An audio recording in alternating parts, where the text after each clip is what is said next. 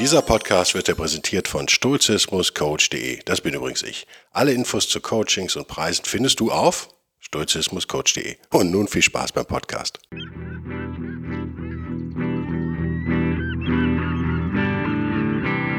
wilde Stoiker. Moderner Stoizismus für ein gutes Leben.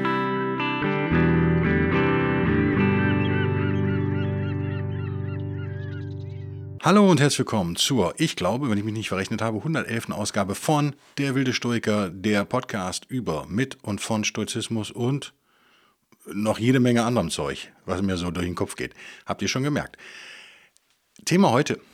Äh, ich habe über eine Sache nachgedacht, die wahrscheinlich Buddhisten betrifft und möchte in der zweiten Hälfte, vielleicht sollte ich auf meine Uhr gucken, damit ich weiß, wann die zweite Hälfte ist, so, ich merke es mir, wird, wird eh nicht klappen, aber ich versuche es mir zu merken, ein kleines stoisches Roulette machen mit Seneca diesmal aber nur. Mal sehen, ob wir was finden, was passt. Spontan beim Durchblättern und wild anhalten.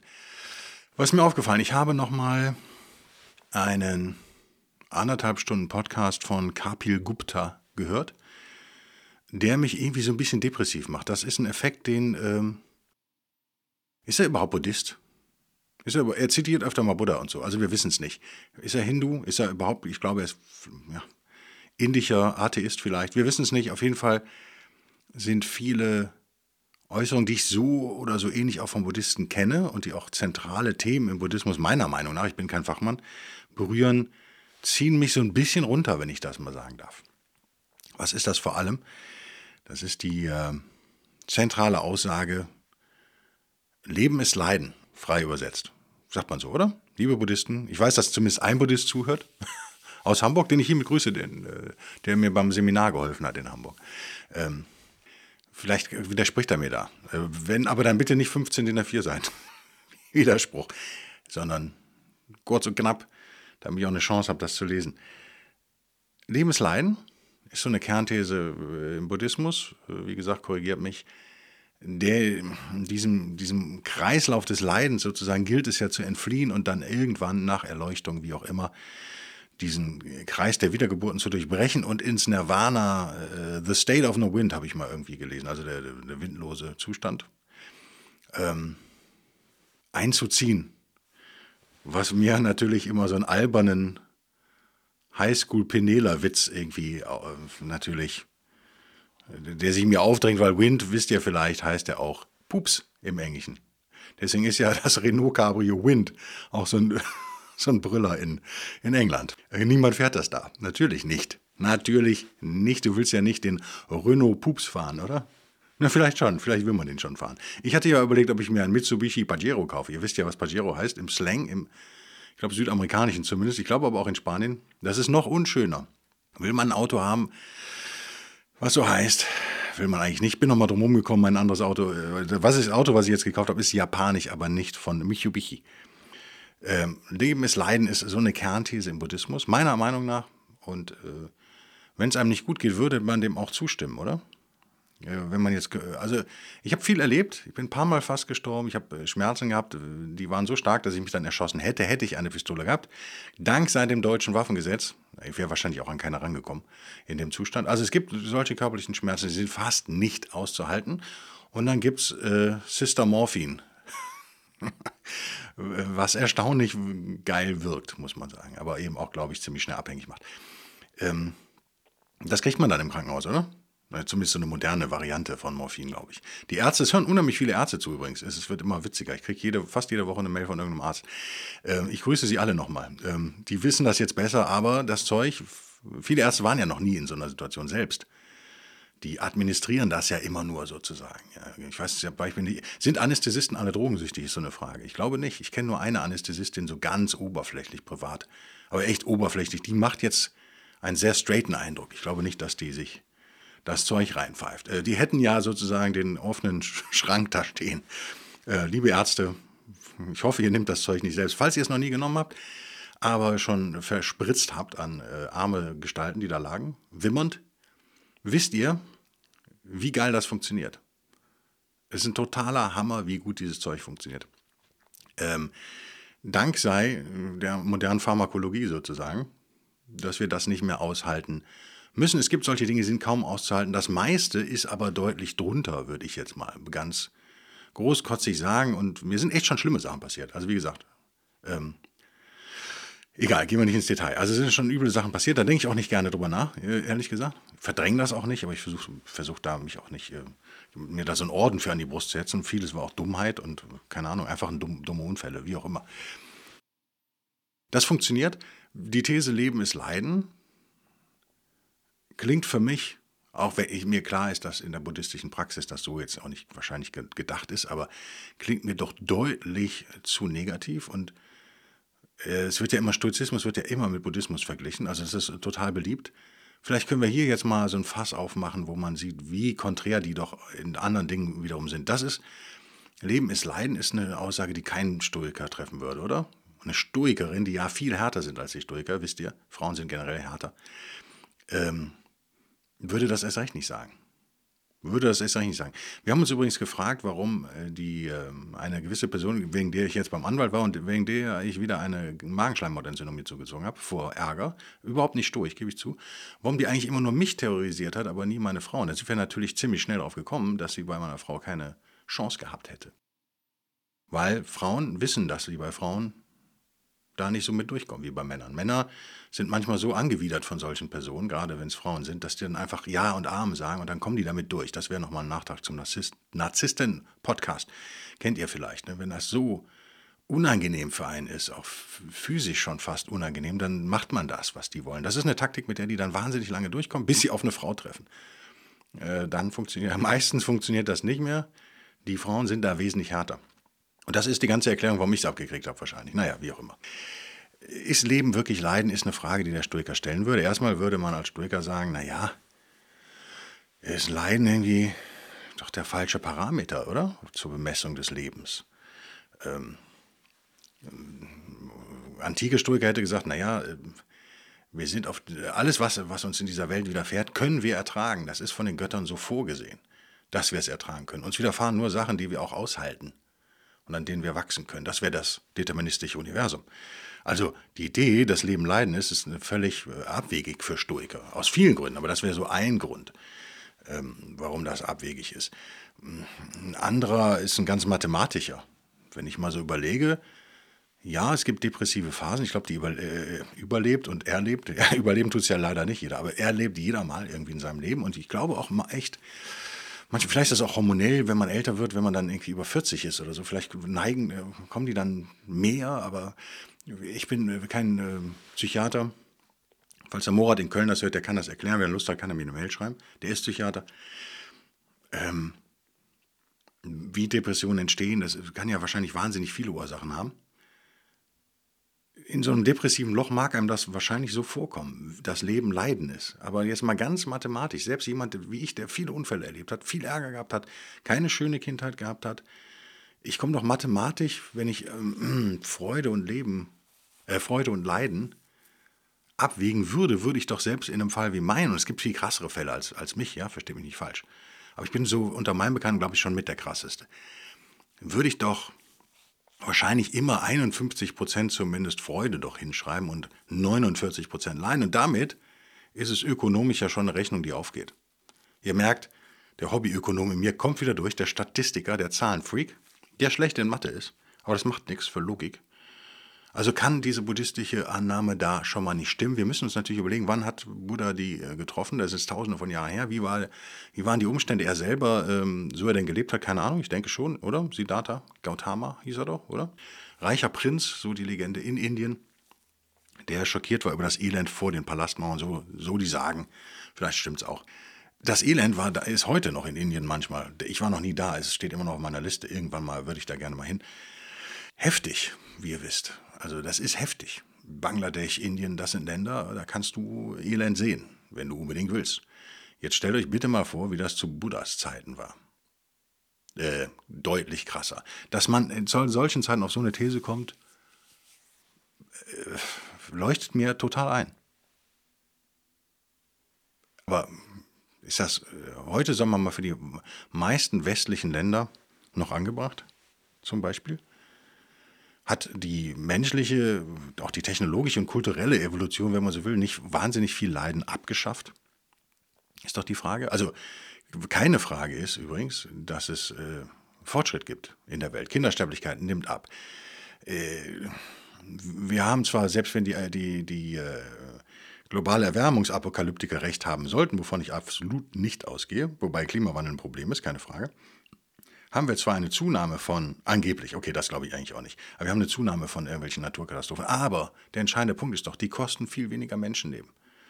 Und ich würde wahrscheinlich vermuten, auch viel weniger Tierleben.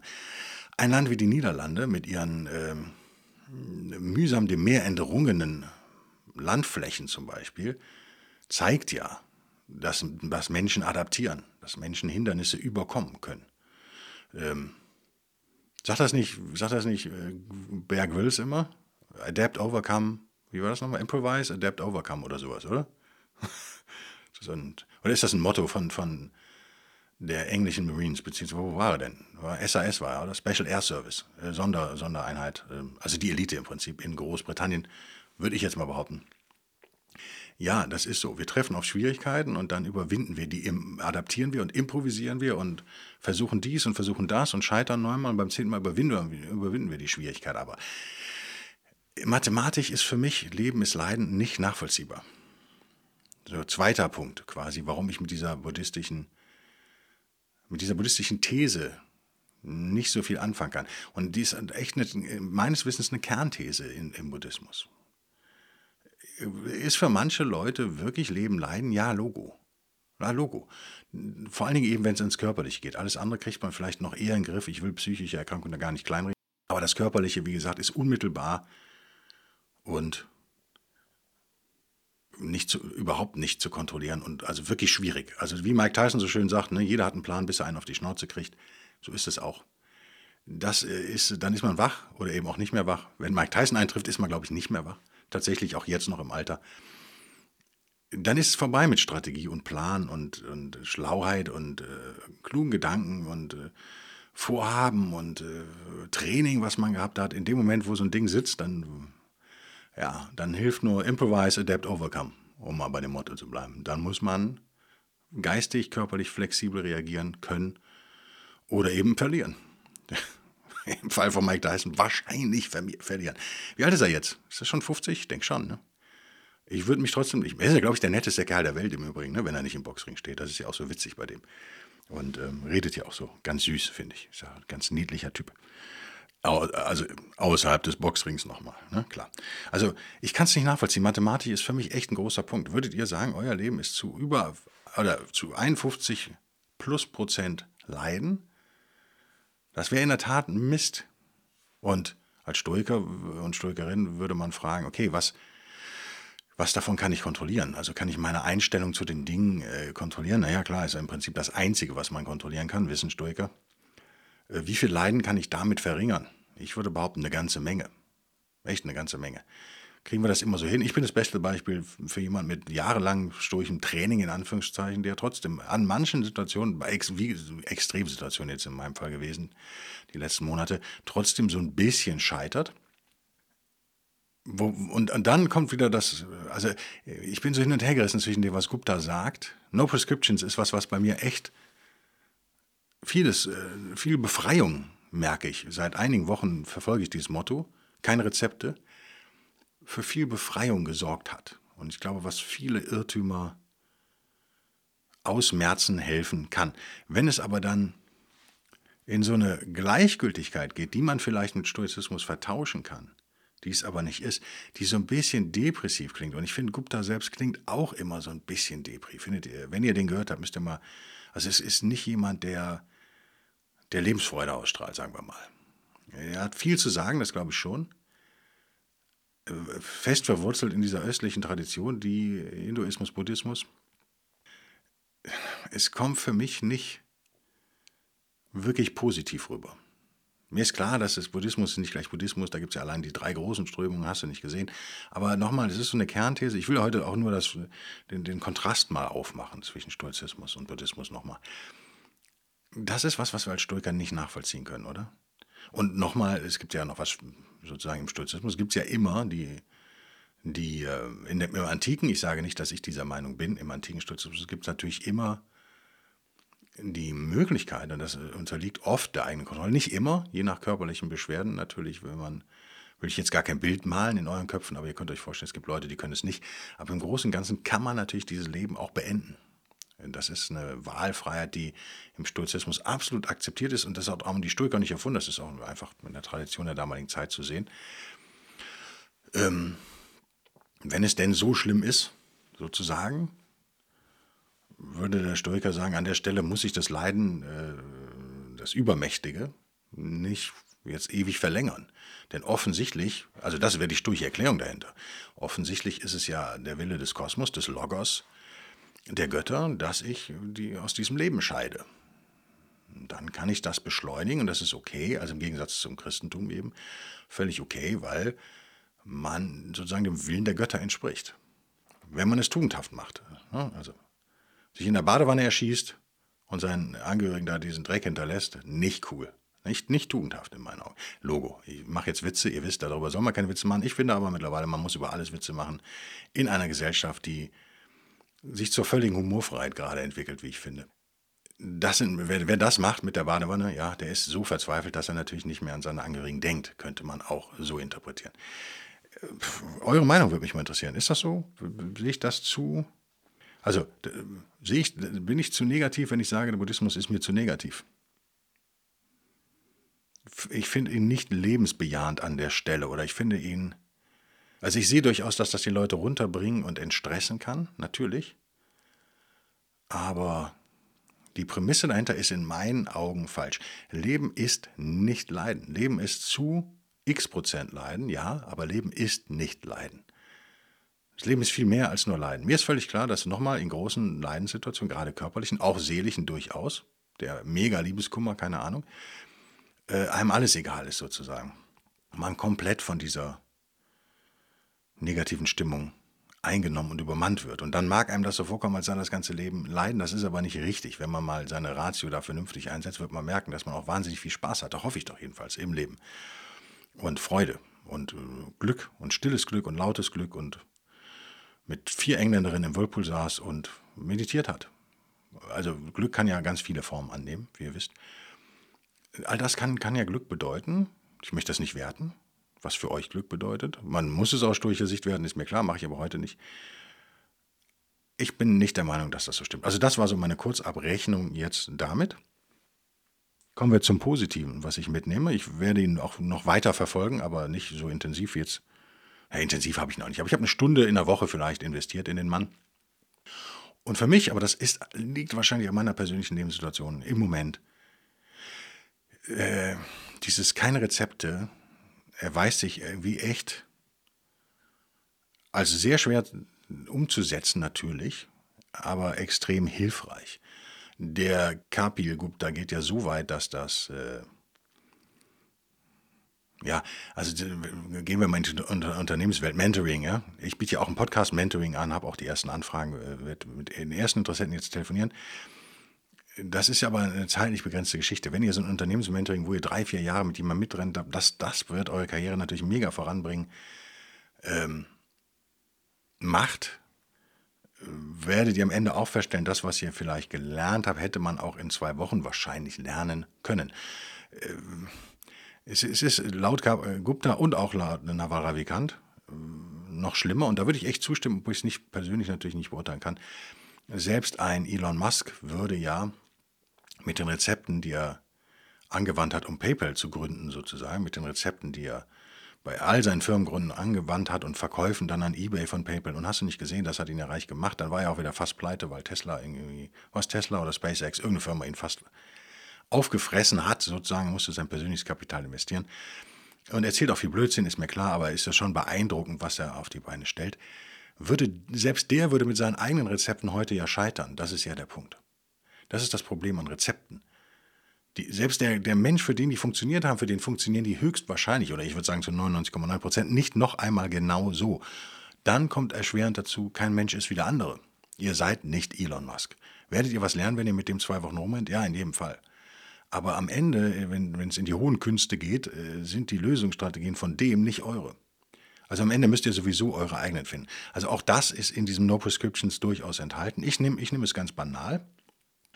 Und das passt äh, durchaus für mich zu Stoizismus, zu einem antiken, jedenfalls spirituellen Stoizismus, der, wie ich weiß, von euch so nicht gelebt wird von den meisten und von mir wahrscheinlich auch nicht. Aber äh, wenn man äh, vor Alltagsfragen steht. Ich merke auch, ich versuche meinen Trott so aufzubrechen. Ich bin Freiberufler. Ich muss nicht um acht im Büro sein oder um neun und ich muss auch nicht jeden Tag bis vier oder fünf arbeiten. Witzigerweise mache ich das aber. Weil es auch immer was zu tun gibt. Also selbst wenn ich, also das ist aber tödlich, weil ich habe dann Phasen, in denen wahnsinnig viel zu tun ist. Und dann arbeite ich zehn Tage am Stück und dann kommen Phasen, in denen ähm, meine Arbeit getan ist und andere arbeiten müssen und ich sozusagen warten muss, bis die dann ihren Job gemacht haben. Und ähm, ich habe mir das in den letzten zwei Jahren schon angewöhnt. Ich gebe zu, ich wohne hier auch sehr privilegiert. Ich kann dann zu diversen Seebadeanstalten fahren und dann schwimmen üben. So habe ich ja schwimmen gelernt. Letztes Jahr ist Grauen gelernt. Sozusagen schwimmen konnte ich natürlich, aber nicht gut. Brustschwimmen. Ähm, aber man muss sich immer wieder ganz bewusst dazu zwingen, diese Auszeiten zu nehmen und diese Freiheiten zu nehmen. Und für mich ist dieses No, no Prescriptions ist schon, sage ich mir schon 20 Mal am Tag wenn ich wieder was auf die gleiche Art mache, wenn ich meine, irgendetwas müsste so sein, weil es immer so war oder weil die Gesellschaft denkt, dass es so sein muss und bla bla bla bla bla, dann versuche ich mich von diesen Rezepten zu befreien. Das gilt für echt vieles in meinem Leben mittlerweile. Und das empfinde ich als, als super befreiend und, und, und zielführend. Also vor allen Dingen, wenn es um Schwierigkeiten geht. Und als Stoiker, als Antiker würde man sagen, ja, na, Logo, du musst halt eine Offenheit dir bewahren für den Willen der Götter, für den Willen Zeuses und für den Willen der Natur und des Logos. Das äh, könnte man jetzt übrigens nochmal einen eigenen Podcast machen. Ich das Thema Christentum und Logos. Ich finde das äh, den Hammer, wie sie diese stoische Idee äh, geklaut und pervertiert haben. Das gleiche könnte man natürlich sagen, was sie mit den jüdischen Dingen gemacht haben, obwohl ich finde, die christliche Apokalypse noch deutlich näher an der jüdischen Apokalypse als das christliche Logos am stoischen Logos. Diese Idee der antiken griechischen und römischen Welt haben sie genommen sozusagen und in meinen Augen total pervertiert.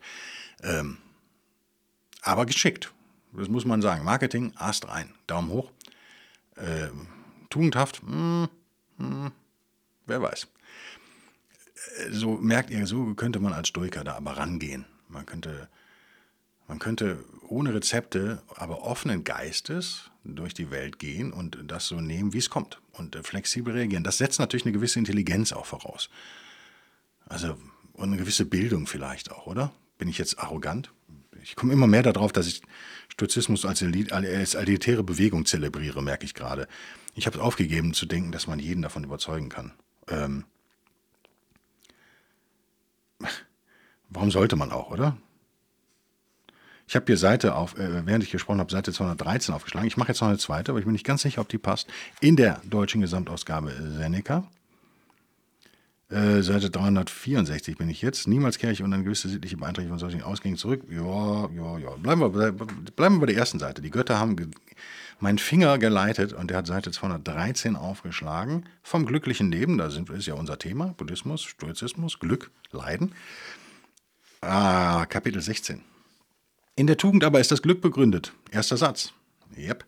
Da Stoizismus in einem Wort. Ich kann zuklappen. Ich würde den Sound ja gerne haben. Soll ich mal zuklappen? Habt ihr es gehört? Ich klappe wieder auf. Diese Tugend aber, welche Ratschläge wird sie dir erteilen? Du sollst nichts für ein Gut oder ein Übel halten, für dessen Vorkommen weder Tugend noch Bösartigkeit in Frage kommt. Ja, das ist eben die Antwort so ein bisschen auf dieses buddhistische Ding, oder?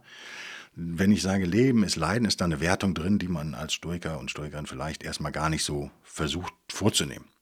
Nochmal, wir schließen jetzt für den Rest des Podcasts, die letzten Minuten schließen wir extremes körperliches Leiden aus.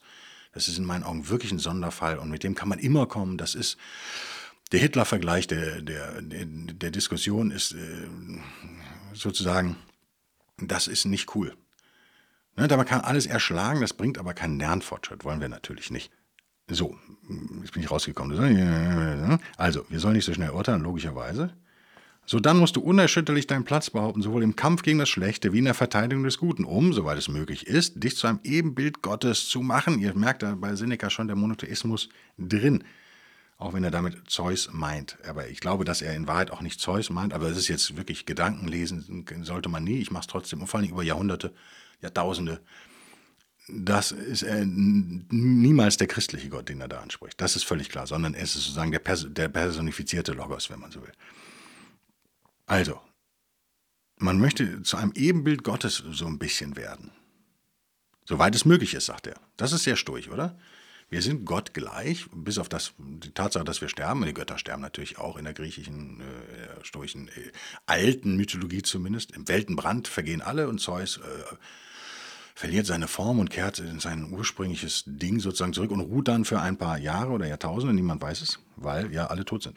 Ähm, und dann entsteht der ganze Quatsch wieder neu. Das wäre so ein bisschen das Rad des Leidens im, im Buddhismus vielleicht. Was ist aber die Mühe für diesen Feldzug, wie Seneca es hier nennt? Ich zitiere, einen erhabenen und fast göttlichen Lohn. Du wirst zu nichts gezwungen sein, wirst niemandes Hilfe bedürfen, wirst frei sein, sicher und ungeschädigt. Nichts wirst du vergebens in Angriff nehmen, in nichts gehindert werden. Alles wird dir nach Wunsch gehen, nichts gegen deine Annahme und deinen Willen. Dann die rhetorische Frage, in Anführungszeichen, also wie reicht die Tugend aus zum glücklichen Leben? Antwort Seneca, in ihrer Vollendung und Göttlichkeit, warum sollte sie nicht ausreichen? Ja, ihre Gaben sogar im Überfluss bieten. Denn was könnte dem fehlen, der jedes Wunsches bar ist? Was braucht er von außen her, der alles, dessen er bedarf, in sich selbst gesammelt hat? Soweit Seneca, glaube ich, jetzt zu. Wie passt das zu dem, zufällig jetzt im Sturchen Roulette, wie passt das zu dem, was ich anfangs gesagt habe? Ich finde, es passt schon. Äh, oder es inspiriert mich zumindest, das passend zu finden, denn Leben ist Leiden ist eine Wertung, die, die ich aus stoischer Sicht schwierig finde. Und Seneca scheint mir da, auch wenn er über was anderes da vielleicht schreibt, klingt doch so, als würde er mir recht geben, oder? Was wissen wir denn schon, was gut ist und was schlecht ist? Wenn dein Blinddarm fast durchbricht, ich kenne das, ich hatte das schon mal, das ist äh, sehr hart, also du willst dann wirklich sterben, du liegst dann nur noch da, kannst dich nicht mehr bewegen, nichts, es tut wahnsinnig weh. Aber wenn dir das passiert, irgendwie fünf Meter von einem Krankenhaus, ist es eine gute Sache. Weil, ne, wenn man Leben als gut definiert, auch das muss man nicht als Stoiker, aber machen wir jetzt mal für den Podcast, es ist gut zu leben sozusagen, dann wirst du mit sehr hoher Chance überleben, weil das ist eine Standard-OP mittlerweile in jedem westlichen Krankenhaus, würde ich behaupten. Gibt es Ärzte, die das verfuschen? Ja, mit Sicherheit. Aber im Großen und Ganzen sind deine Chancen ja viel höher, als wenn du gerade auf dem Segelboot bist oder äh, auf einer Bergwanderung in den Karpaten. Dann hast du ein echtes Problem. Ja, wenn es keinen Rettungshubschrauber gibt und so weiter und so fort. Also man könnte auch sagen, gut, dass das da passiert ist. Ihr merkt, da ist ein gewisser Interpretationsspielraum, selbst bei so Extremdingen. Nochmal wahrscheinlich erst, wenn man aus der Anästhesie erwacht und der Blinddarm weg ist und es einem schlecht geht, aber viel besser als vorher, dann ist man zu solcher Milde fähig, wenn man da liegt? Wahrscheinlich nicht. Das äh, schließe ich auch echt aus. Leuchtet euch allen auch ein, warum. Es ist ein gewisser Interpretationsspielraum und es stellt sich mir echt die Frage, was heißt denn Leiden? Wie definiert ihr denn Leiden? Wenn ich sage, Leben ist Leiden, dann ist das ja eine total umfassende Definition von Leiden. Dann, die, kann ich, die kann ich vornehmen. Ich kann alles als Leiden definieren. Aber ich kann es auch lassen. Oder? Ist das jetzt so sturche Arroganz? Auch ein gutes Wort eigentlich, oder? Ein guter Begriff. Führen wir heute ein. Sturche Arroganz. Sollten wir alle, äh, sollten wir alle kultivieren. Hervorragend, oder? also, das meine Gedanken zum Thema Leben ist Leiden Buddhismus. Äh, dann Schrägstrich äh, Kapil Gupta, der auch so riecht, negativ für mich rüberkommt. Mir da das, was mir nicht gefällt. Dann aber das Lob. Keine Rezepte, ist ein Hammer, wenn man, je länger man darüber nachdenkt, desto besser wird das. Vielleicht aber auch wirklich nur in meiner momentanen Lebenssituation, in meinem momentanen Kopf. Sieht vielleicht bei euch ganz anders aus. Würde mich auch interessieren, wie ihr das seht. Ähm, dann die äh, stoische Bewertung zum Ende. Die Tugendhaftigkeit reicht uns für unser Glück aus. Wir versuchen, wenn wir diese spirituelle Seite im Stoizismus leben, wir versuchen, rauszufinden, was das Leben von uns eigentlich erwartet, mal jetzt ganz neutral formuliert, er könnte natürlich hinter Leben eine Klammer aufmachen, Zeus, Logos und Natur noch hinsetzen, Klammer zu, oder die Götter meinetwegen noch. Auf jeden Fall äh, die Simulation, ja, warum nicht? Ich wollte es ja mal wieder bringen. Wenn, die, wenn unser Leben eine, eine, simuliert, eine Simulation ist, ein Spiel, wenn ihr so wollt, macht es nicht Sinn, rauszufinden, finden oder zu versuchen zu fühlen, wie die Spielregeln sind und was der Spieler eigentlich möchte oder vielleicht was die ganze Story in diesem Spiel vielleicht für einen vorgesehen hat. Wie das Spiel so gespielt werden kann, dass man maximal Freude empfindet und äh, minimal Leiden. Es ist nicht logisch, dass es nicht ohne Leiden gehen wird, aber es muss es nicht ein Ziel sein, letzter Satz vielleicht in diesem Podcast. Ich hatte die Mathematik angesprochen, die Statistik einfach. Oder die Verhältnismäßigkeit. Wenn euer Leben jetzt zu 51 Prozent Zufriedenheit ist und zu 49 Prozent Leiden, wäre es doch eine sinnvolle Überlegung zu, zu gucken, wie kann ich diese, diese, diesen Marker auf der Skala zugunsten der Zufriedenheit noch verschieben. Vielleicht schaffe ich es in einem Jahr aus den 51% Zufriedenheit 60% Zufriedenheit zu machen und nur noch 40% Leiden. Und vielleicht schaffe ich es in fünf bis zehn Jahren irgendwie 70-30 hinzubekommen. Dann wäre Leben auf gar keinen Fall mehr leiden. Und damit schließe ich und bedanke mich für eure netten Mails. Bedanke mich über, für euren Support und auch eure Kritik. Einige, ein Patron hat mich ja kritisiert, ist jetzt aber wieder Patron, fand ich sehr nett. Also hat es beendet und hat sich dann aber geärgert über mich und hat mir es auch geschrieben und so. Das ist gut, wir müssen in Austausch treten. Klar ist aber auch, dass ich äh, auch der Tagesform unterliege, sozusagen in dem, was ich tue. Und ähm, ja, auch mir, mir selbst zuliebe nicht immer das Gleiche hier machen kann und möchte. Also es wird immer wild bleiben, das, ist, das verspreche ich euch, ist der wilde Stoiker. Wir werden nicht ein sturches Lehrbuch von A bis Z durcharbeiten und langweilig sein. Das wollen wir nicht. Das ist auch übrigens keine Freude, das wäre Leiden, zumindest für mich und ich glaube für euch auch. Ich freue mich über euren Support. Ich freue mich, wenn ihr mal auf greatercast.de oder .com spielt keine Rolle, ist im Moment umgeleitet, guckt. Zum Thema Podcast Mentoring scheint auf Interesse zu treffen. Ich glaube, das ist eine gute Sache. Äh, eher für Unternehmen wahrscheinlich interessant als Privatperson, aber ähm, ja, kommt drauf an, was ihr vorhabt, würde ich sagen. Ähm, bis nächste Woche. Bis denn dann. Tschüss.